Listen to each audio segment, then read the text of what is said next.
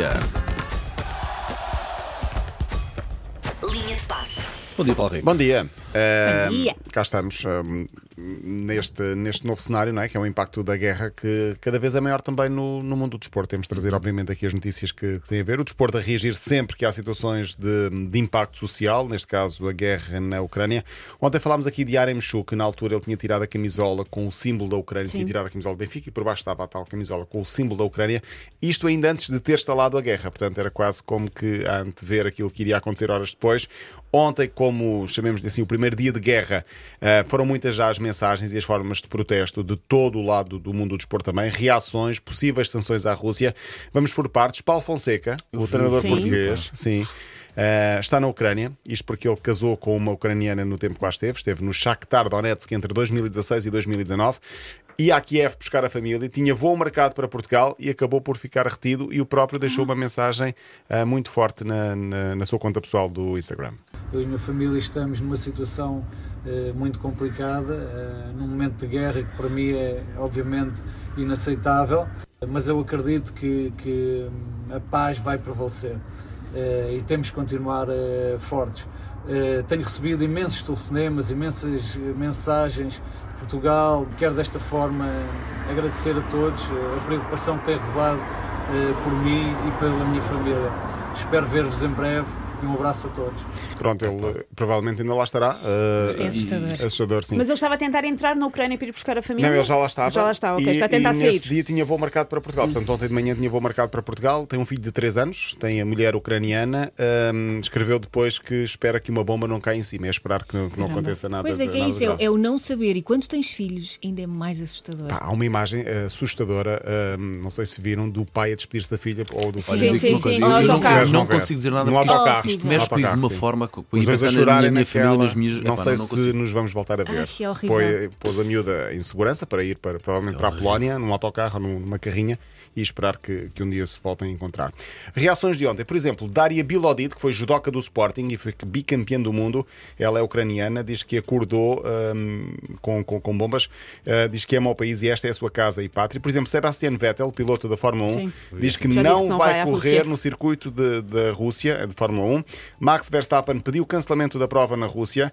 Uh, pode ser cancelado também o Mundial de Voleibol masculino organizado pela Rússia em agosto. O Schalke 04 da Alemanha uh, anunciou o cancelamento do patrocínio da Gazprom.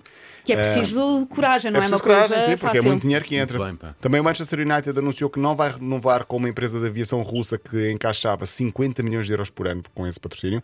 A AS, equipa de Fórmula 1, diz que não vai exibir o patrocínio da Ura- Uralkaki, que é uma empresa russa, nos testes da Fórmula 1. Malinovski foi mais longe, o jogador da Ucrânia foi mais longe do que Yaremchuk, marcou ontem pela Atalanta na Liga Europa e mostrou uma camisola a pedir o fim da guerra. Aliás, não foi Malinovski, quem foi mais longe foi Zichenko, o jogador ucraniano do Manchester City, pediu nas redes sociais para Putin ter uma morte dolorosa.